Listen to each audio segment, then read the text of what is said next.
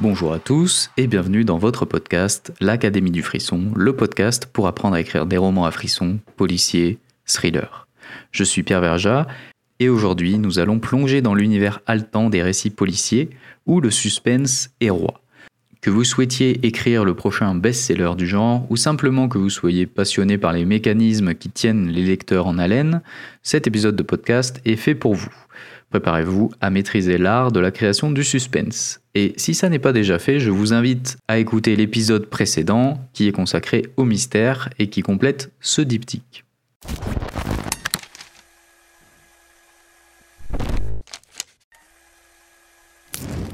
Le suspense est un ingrédient essentiel dans un roman policier. Il maintient les lecteurs accrochés à chaque page, les incite à continuer leur lecture et crée une tension palpable. La semaine dernière, comme je vous disais, nous avons vu comment créer du mystère. Je vous invite à jongler constamment entre mystère et suspense, voire à mélanger les deux pour un résultat détonnant. Par exemple, vous pouvez imaginer un chapitre qui se termine sur un suspense insoutenable où le héros est aux prises avec l'antagoniste. Puis, le chapitre suivant, on va développer un mystère autour d'une scène qui se déroulerait dans le passé, où l'antagoniste enterrerait un objet dans une forêt. Là, je vous invente n'importe quoi, mais c'est pour vous inciter à utiliser tous ces outils de façon originale et inattendue afin de garder vos lecteurs en haleine. Bien, voici donc quelques astuces pour créer du suspense de manière efficace, illustrées par des exemples.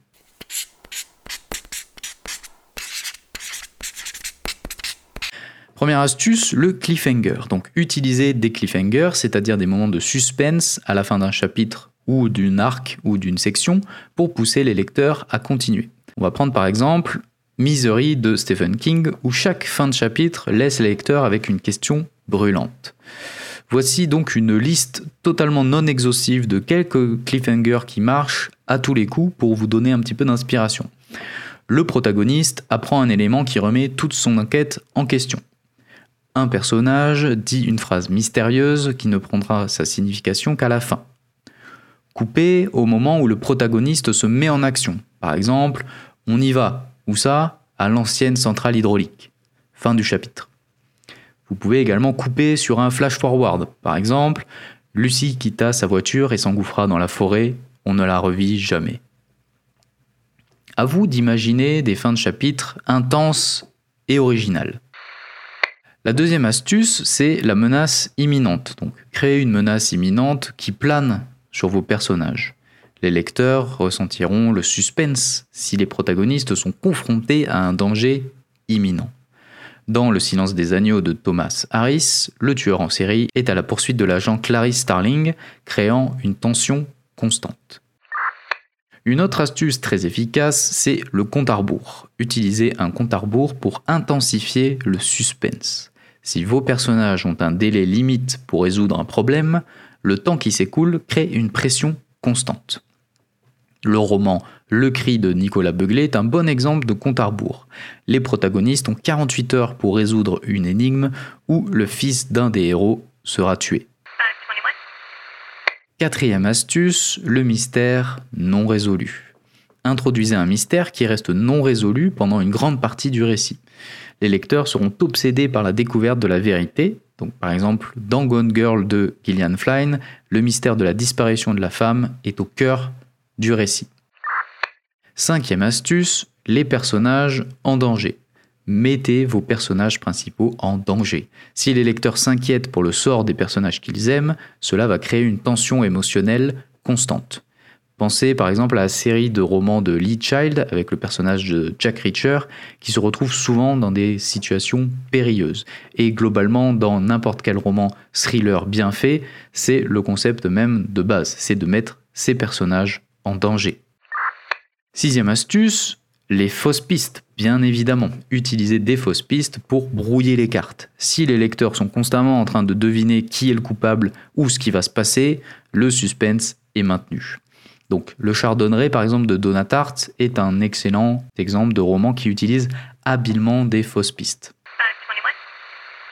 les révélations progressives. J'en ai parlé dans l'épisode du mystère, mais ça crée également beaucoup de suspense. Donc révéler l'intrigue de manière progressive. Laisser les lecteurs découvrir lentement les éléments clés de l'histoire au fil de la lecture. Et enfin, la huitième astuce, c'est de manipuler les attentes de vos lecteurs. Créer des situations où les lecteurs pensent qu'ils ont tout compris pour ensuite les surprendre avec un retournement de situation inattendu. On l'a vu également dans l'épisode précédent où je vous parlais de ma technique des cercles. Voilà, donc je vous invite grandement à écouter cet euh, épisode.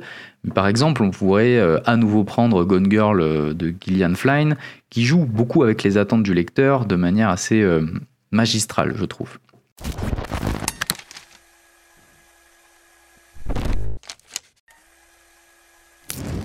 En conclusion, créer du suspense dans votre roman policier ou thriller, ça va demander de la planification, de la subtilité et de la construction minutieuse de l'intrigue.